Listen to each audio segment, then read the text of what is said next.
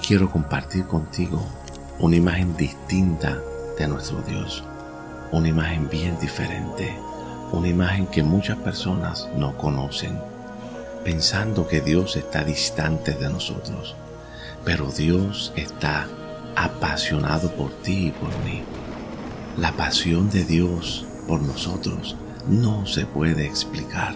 La teología trata de estudiar a Dios, decir qué es Dios. La psicología trata de analizar a Dios.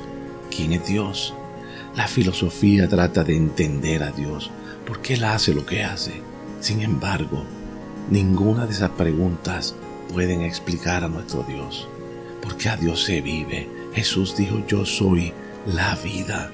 Mi amigo Steve McVeigh tuvo una experiencia hace un tiempo atrás donde escuchó la voz de Dios que le dijo, no soy un rompecabezas para ser resuelto, soy un misterio para ser explorado.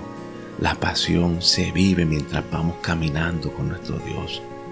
Dios decidió no ser Dios separado de nosotros.